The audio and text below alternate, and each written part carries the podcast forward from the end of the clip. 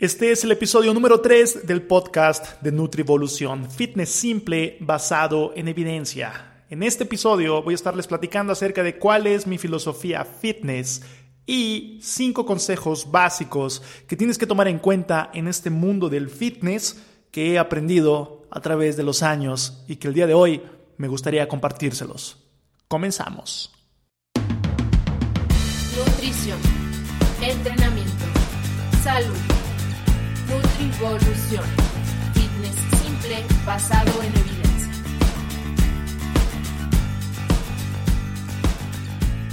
Todos bienvenidos en este podcast de Nutrivolución. Este es Fitness simple basado en evidencia.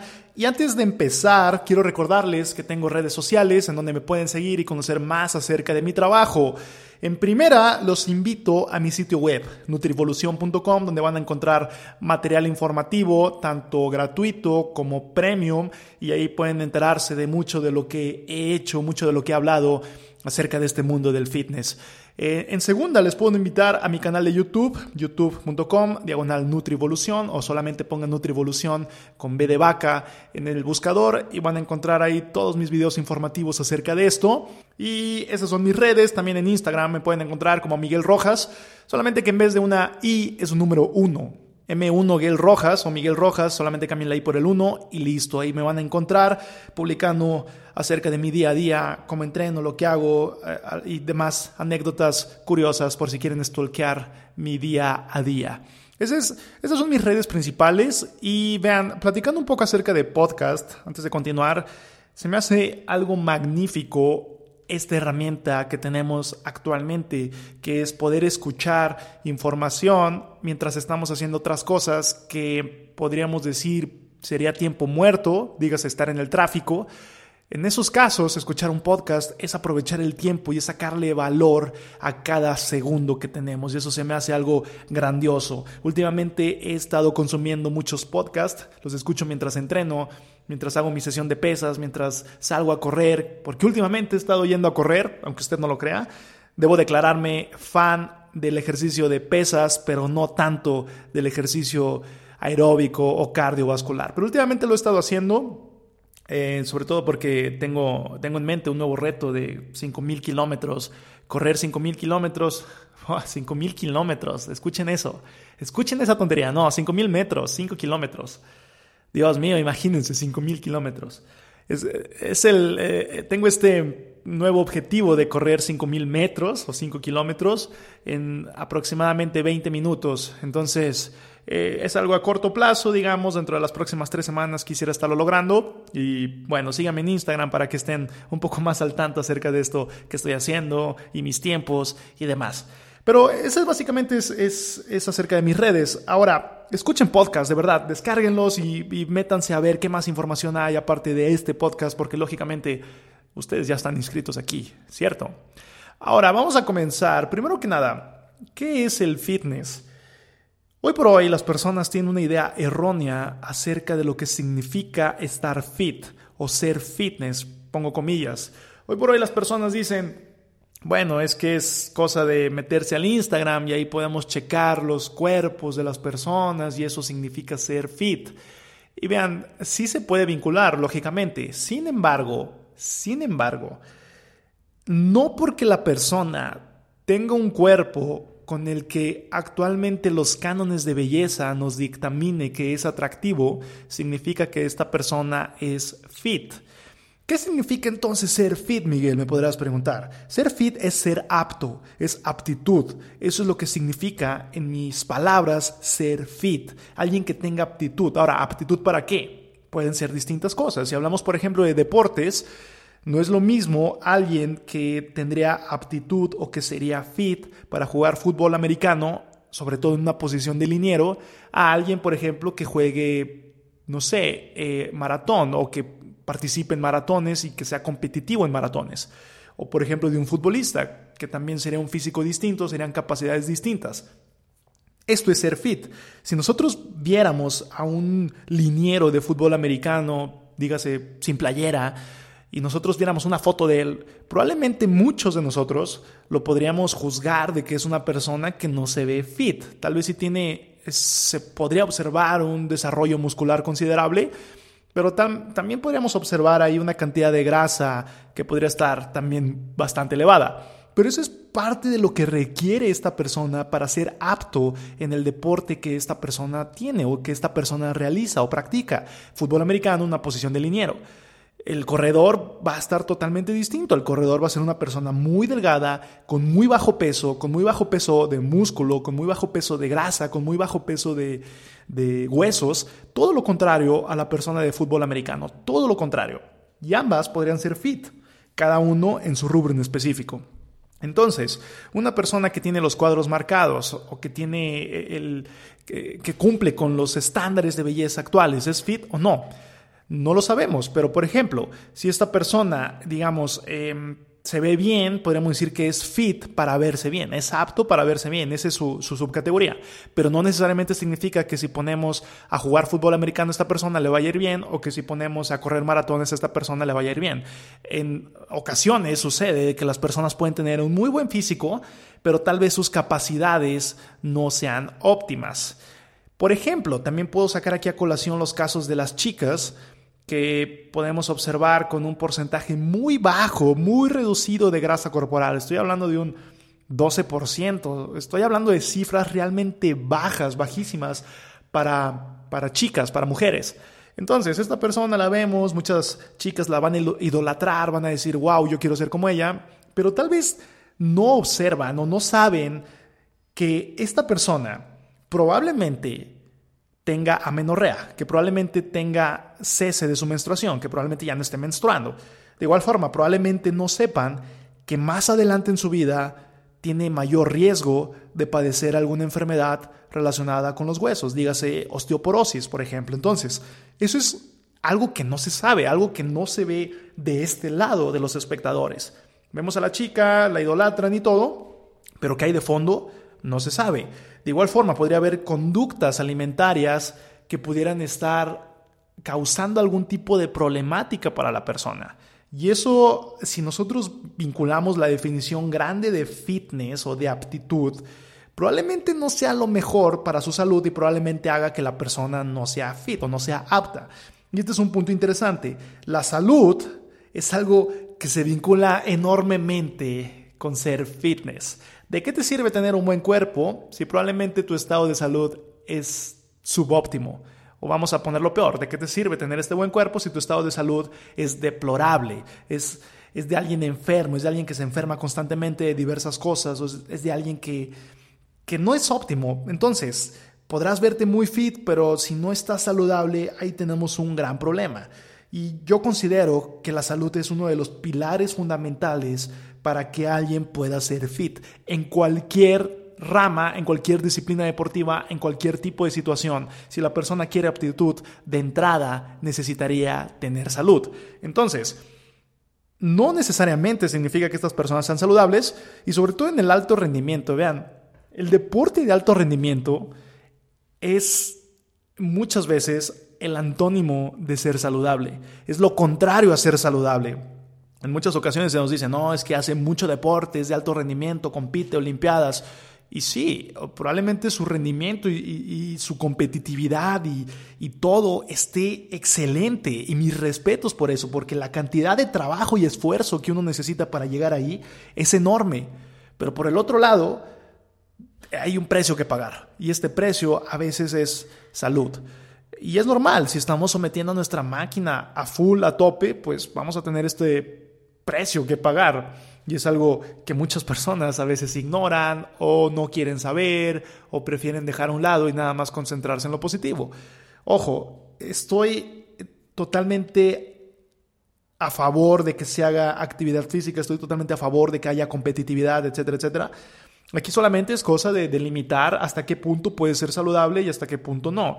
Y para muchos, uno de nuestros objetivos no es tanto ganar una medalla de oro, porque también no tendríamos eh, las capacidades físicas y genéticas para ganar medallas de oro en los Juegos Olímpicos.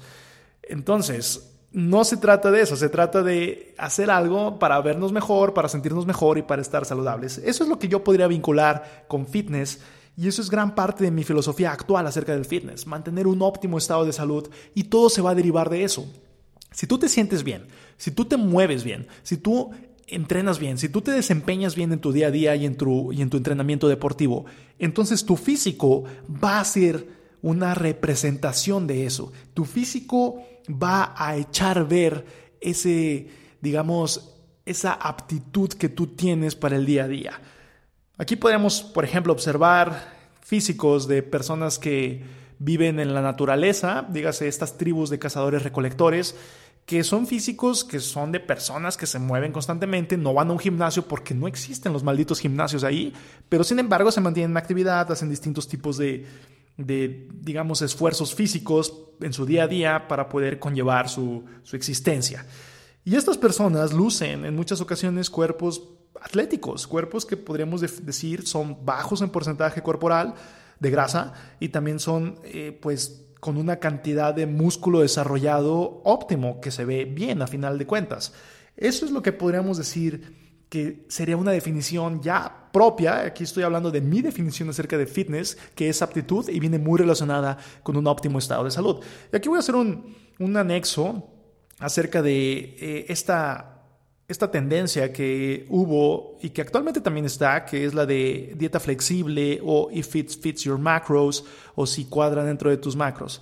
¿Qué significa esto de entrada? Esta tendencia o esta filosofía nos dice que siempre y cuando entre dentro de tus macronutrientes, eh, dígase, no sé, si tú necesitas 180 gramos de proteína, 200 gramos de carbohidratos y 50 gramos de lípidos, por decir un ejemplo, si tú necesitas esos números, con cumplirlos, eh, listo, ya estás puesto, independientemente de los alimentos que te los estén otorgando.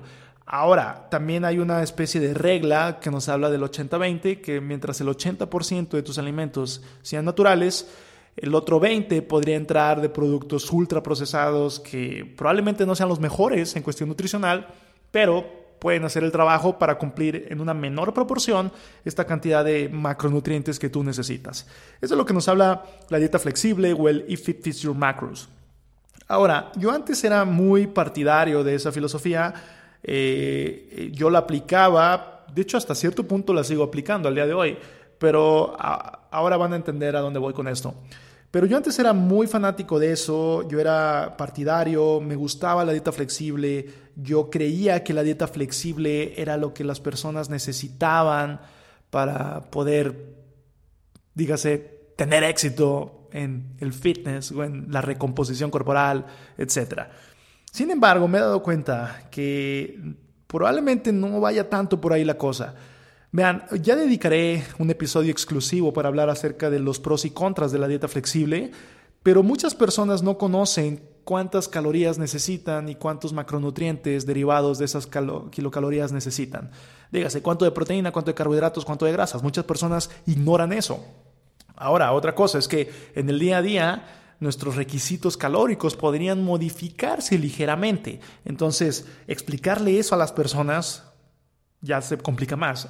Otra, que las personas estén contando lo que estén consumiendo también puede ser un gran contra, porque no están habituadas, muchas no conocen eh, de aplicaciones o, no quieren, o simplemente no quieren hacerlo. Y estoy, y estoy consciente de eso y, y, no hay ningún problema con eso. Hay personas que se dedican a otras cosas que en vez de estar contando cuántos macronutrientes tienen sus comidas.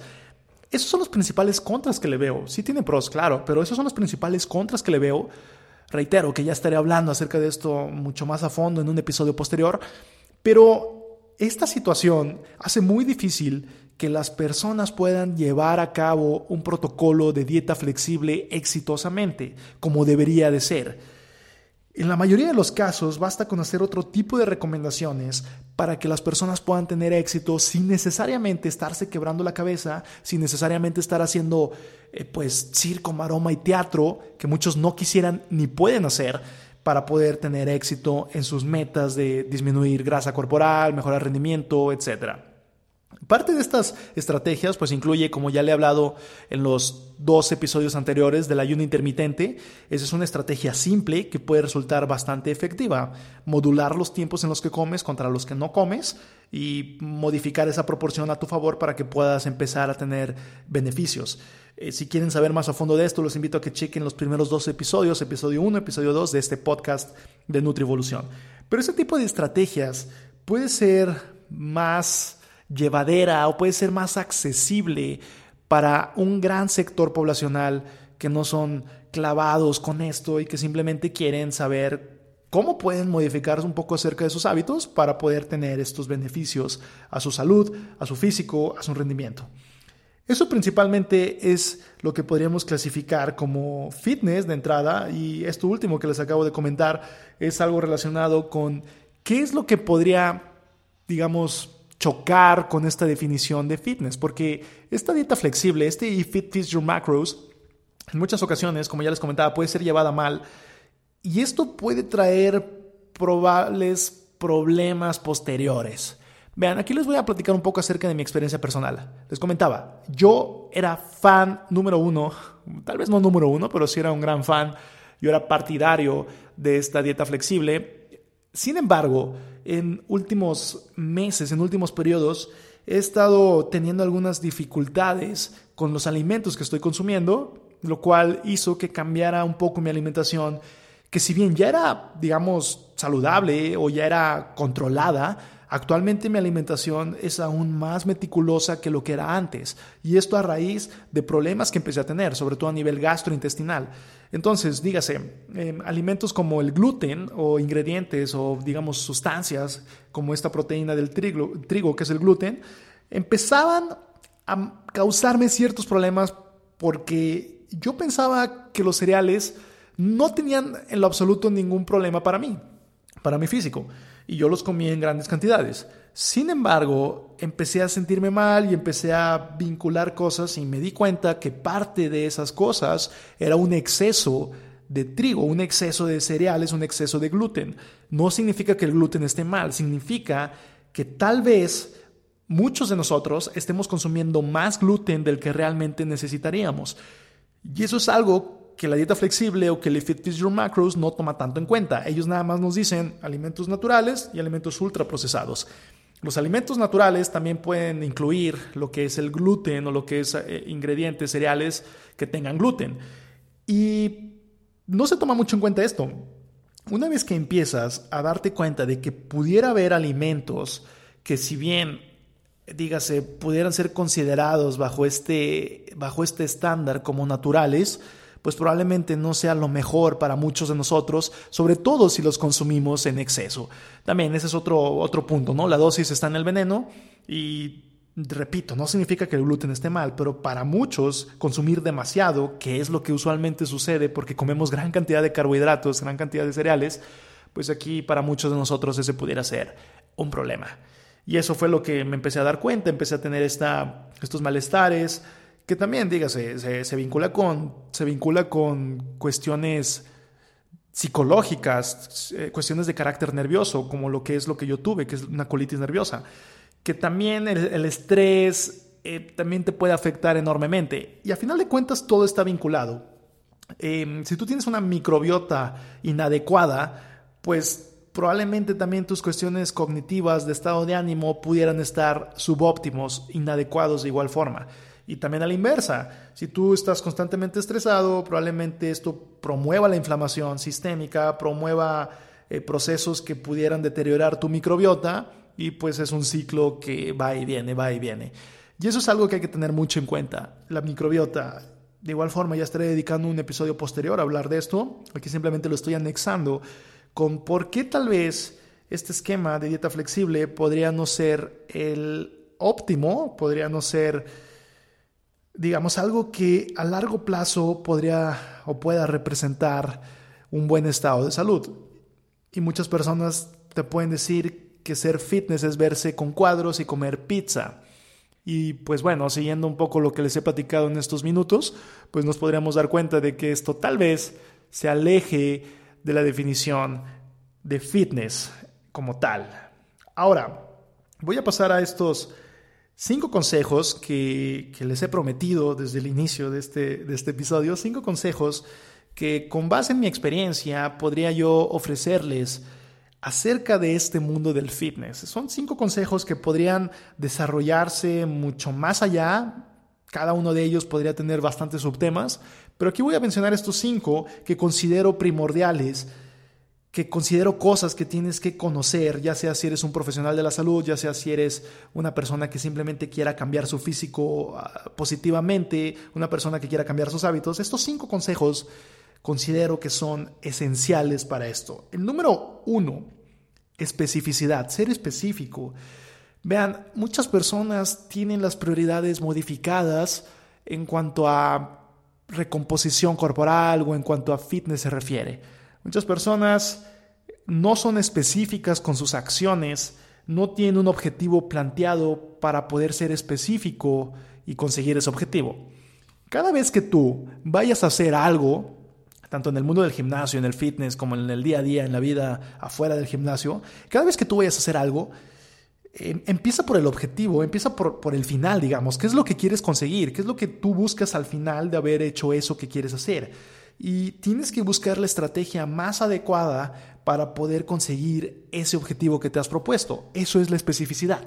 Si yo, por ejemplo, quiero ser un buen nadador, si yo quiero mejorar mi, nado y yo exclusivamente hago entrenamiento de pesas, pues entonces estoy, estoy demente, no estoy haciendo lo que tengo que hacer para ser un mejor nadador, tengo que nadar. Por el contrario, si yo quiero mejorar mi físico, si yo quiero tener pectorales eh, grandes, son, digamos, piernas eh, grandes, eh, brazos moldeados, grandes bíceps, tríceps, etcétera, lo que sea. Si yo me pongo a nadar, de igual forma, no estaré haciendo lo que tengo que hacer para poder conseguir ese físico. Ahora, no significa que no vayas a obtener resultados. Claro, si tú te pones a nadar y no habías hecho nada antes, pues vas a tener un mejor físico que el que antes, siempre y cuando también cuides la alimentación. Pero aquí lo que me refiero es que si tú realmente quieres tener un mejor físico, Seas específico con esto. Hagas lo que tengas que hacer para tener ese físico. Y ya está bien documentado que el entrenamiento de fuerza, el entrenamiento de pesas, levantar fierros, o levantar tu propio peso en cuestión de calistenia con unas modalidades específicas, con, con, el manejo de variables como se tenga que manejar, ya está bien documentado que eso es el estímulo que va a ocasionar una respuesta fisiológica para la mejoría en la síntesis proteica, para la mejoría en la masa muscular, digas el aumento de masa muscular o la hipertrofia muscular. Eso es lo que necesitas. De igual forma, ya está documentado que si tú haces entrenamiento aeróbico, que si tú haces otro tipo de, actividad lejana alejada de la fuerza, entonces tú vas a activar otras vías, tú vas a activar otras respuestas fisiológicas que se vinculan con otro tipo de procesos como biogénesis mitocondrial, como mejoría del volumen de oxígeno o de la eh, capacidad respiratoria, y no tanto en la cuestión de síntesis proteica y de hipertrofia muscular. Entonces tienes que ser específico. Hay personas que, han llegado a, a consulta conmigo y que quieren aumentar masa muscular, pero corren 5 kilómetros diarios o 10 kilómetros diarios y eso choca, choca mucho y es algo fisiológico, choca la cuestión de respuestas fisiológicas de una cosa u otra. Hay que tener en cuenta esto, especificidad. Define tus prioridades, define tus objetivos, importantísimo, y con base en ellos, haz lo que tengas que hacer para lograrlo, sé específico. Hay información allá afuera que te puede permitir conocer qué procesos o, qué tipo de estrategias, pero eso es lo de menos. Realmente lo importante aquí es que seas específico y que hagas lo que tengas que hacer. Ya eventualmente puedes entrar en la metodología para poder hacerlo, pero en esencia, si tú eres específico y si tú vas alineado, si tú vas en el camino correcto, lo demás se empieza a acomodar solo. Ese es el primer consejo. El segundo consejo sigue la regla 80-20. Vean, ¿cuál es la regla 80-20? Hablo de esta, eh, hablo acerca de esta regla en mi libro Fitness Eficiente Manifiesto, que lo pueden checar en nutrivolución.com. Ahí viene el enlace para que vean de qué trata este libro. Pero básicamente esta regla 80-20 nos habla de que hay una especie de proporcionalidad en el mundo. Hay una especie de proporcionalidad que nos indica que cierto número de cosas se efectúan a raíz de cierto número de acciones. En específico, si nos podemos analizar en cuestión de las riquezas, el 20% de la población es la que tiene cerca del 80% de las riquezas totales. Eh, otro aspecto que podemos vincular aquí es el 20% de tus acciones son las que podrían darte el 80% de tus resultados. Ahora, esta proporcionalidad puede cambiar un poco, pero esa es la idea.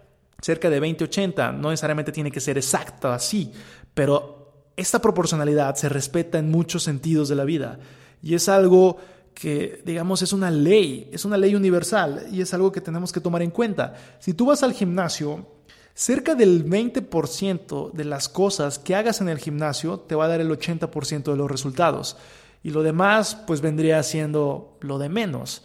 Por ejemplo, los ejercicios multiarticulares. Si tú haces énfasis en sentadillas, en press banca, en press militar, en dominadas, fondos, peso muerto, estos ejercicios que abarcan grandes grupos musculares, te van a dar el máximo rendimiento al esfuerzo que estás haciendo. Digamos que si tú enfocas tu rutina en estos ejercicios, pues ya tienes ahí el 80% o cerca de un 80%. Y ya tú puedes complementar con otros ejercicios que te van a dar el resto. Pero si tú haces énfasis en otro tipo de cosas que no te van a dar ese mayor provecho, entonces estás perdiendo el tiempo. Si tú haces énfasis en cur de bíceps, cuando pudieras estar haciendo énfasis en un remo o en dominadas, o en algún otro ejercicio que abarque todo este patrón de, músculos cuando tú jalas algo hacia tu, hacia tu propio cuerpo, si tú no haces énfasis en esto y haces énfasis en cur de bíceps, pues estás ignorando esta regla y estás haciendo énfasis en lo que no deberías estar haciendo énfasis, por lo cual no vas a estar teniendo el beneficio. Y aquí puedo ver personas que actualmente hacen tres horas de gimnasio al día, y que realmente gran parte de esas tres horas pues están de más, gran parte de esas tres horas son cosas innecesarias en muchos casos. ¿Ok? Entonces, esa es la regla 80-20, haz énfasis en lo que tienes que hacer énfasis. De igual forma, en cuestiones, por ejemplo, de alimentación, si tú llevas a cabo cierto sistema de alimentación donde estés eh, ingresando ingredientes de calidad, controlando las porciones de esos ingredientes de calidad, pues bueno, ya lo demás es lo de menos. Por ejemplo, ya no podríamos preocuparnos tanto por cuánta cantidad de resveratrol o de otros micronutrientes necesitarías. Reitero, siempre y cuando estés llevando estos esquemas principales, pues lo demás resulta ser lo de menos. Este es el segundo consejo, 80-20. Tercer consejo, y un poco vinculado a esto, más no es mejor. Más no es mejor. Más no es mejor va de nuevo, más no es mejor. Puedo ver personas que pueden estar, y yo he estado ahí, eh, en esa situación de estar un gran número de horas haciendo, dígase, gym, ¿no? O haciendo entrenamiento de fuerza, estando ahí gran cantidad de horas, cuando uno puede llegar a pensar que más es mejor, cuando uno puede decir, bueno, si hago no sé, si, ahorita hago una hora y tengo estos resultados, si hago dos horas voy a tener el doble de resultados. O si hago tres horas voy a tener el triple de resultados. Y así sucesivamente.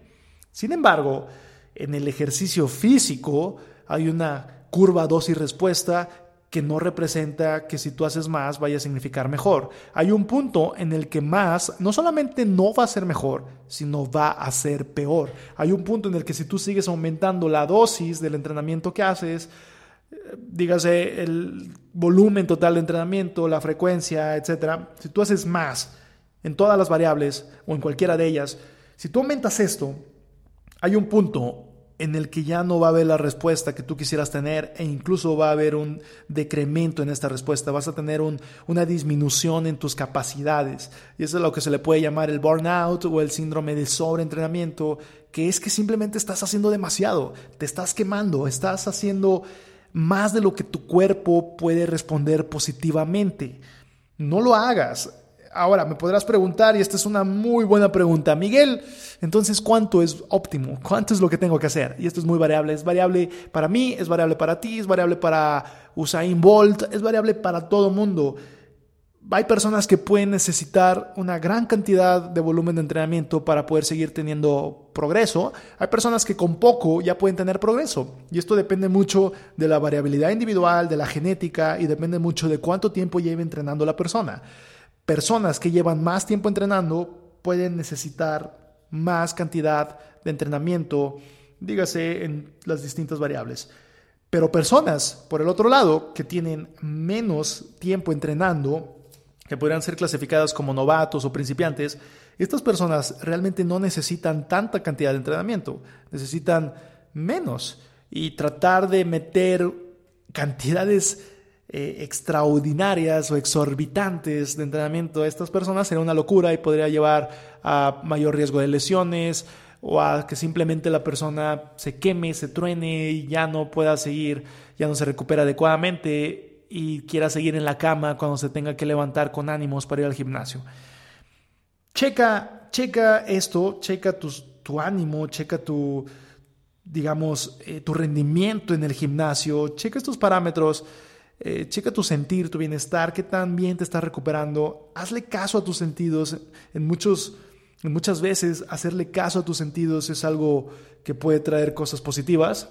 Digo, ah, puede que también nos equivoquemos a veces, es normal, pero hazle caso a tu instinto, a tus sentidos, y si sientes que no te estás recuperando adecuadamente, entonces probablemente, probablemente haya que bajar un poco la dosis de lo que estés haciendo actualmente. Esa es la idea. Entonces, sé óptimo, sé eh, específico y no pienses que por hacer más va a significar mejor. Ese es el, consejo número tres.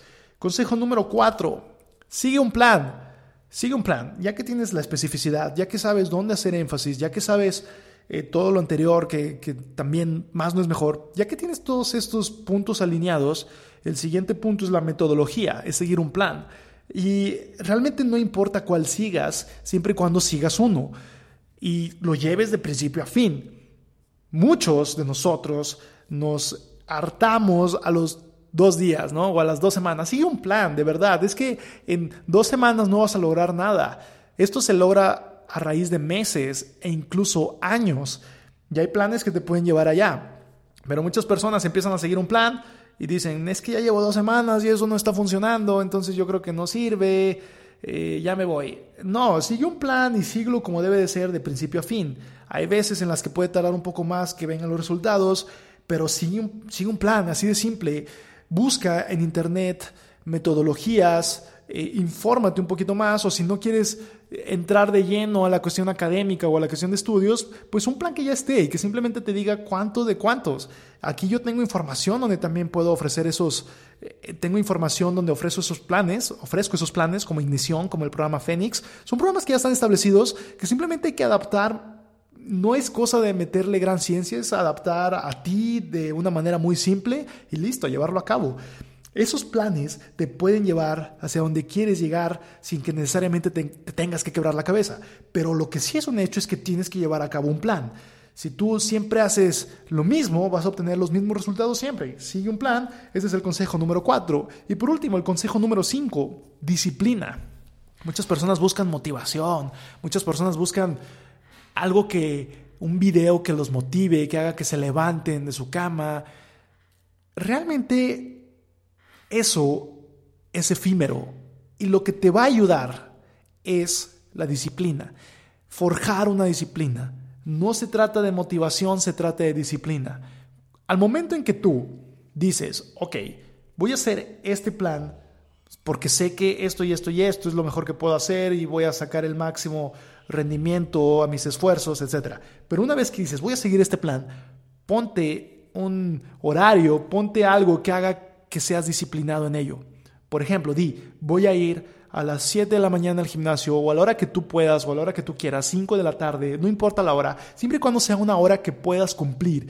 Ponte esa hora y ve y cúmplelo. Así de simple, no importa qué, no importa si hace frío, estamos en diciembre actualmente, hace frío, ponte una chamarra, ve, vas a empezar a entrar en calor, vas a empezar a sentirte mejor, ve, realmente hay días en los que no vas a estar motivado para ir y nos pasa a todos, nos, me pasa a mí, le pasa a la persona de aquí al lado, le pasa a Usain Bolt, le pasa a todos. Hay días en los que simplemente ya no quieres hacer nada.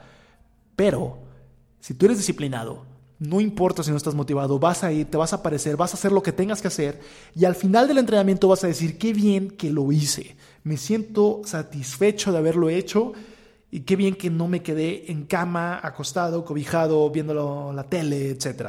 Qué bien que lo hice. De eso se trata la disciplina. Se trata de hacerlo sin importar qué.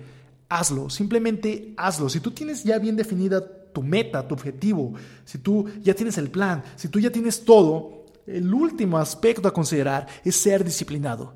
Tener esta constancia, tener esto que te va a permitir conseguirlo. Muchas personas saben cómo comer bien, muchas personas saben cómo entrenar bien, pero no todos se ven bien o no todos su cuerpo luce como alguien que sepa. Muchos no. ¿Por qué? Porque no son disciplinadas. Así de simple. Esto puede causar una gran diferencia entre conseguir los resultados o no conseguirlos. Entonces aquí tú decides qué tanto quieres los resultados, qué tanto has estructurado los demás aspectos y qué tanto vas a esforzarte día a día para conseguirlos. Ese es mi último consejo, la disciplina.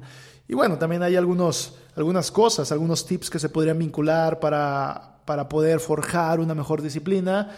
Eh, hay autores que, que, nos han hablado acerca de esto y es interesante voltearlo a ver. Ya estaré hablando también en episodios posteriores acerca de esto, pero lo voy a dejar hasta aquí por este episodio. En esencia, sé disciplinado. En esencia, si quieres conseguir resultados, haz las cosas que tienes que hacer para conseguir resultados. Así de simple. Y con esto último me despido de este episodio de este podcast. Los invito de nueva cuenta que chequen mis redes nutrivolución.com, me sigan en Instagram y, y, se den cuenta de lo que hago en el día a día en esta loca vida fitness. Muchas gracias por escuchar y nos vemos hasta la siguiente emisión. Por cierto, se me olvida recordarles que vayan y levanten esa barra. Muchas gracias por escuchar y nos vemos en la siguiente emisión. Te invito a que guardes este podcast en tus favoritos para que puedas escucharlo y que puedas tener nuevas notificaciones cuando salgan nuevos episodios. Gracias.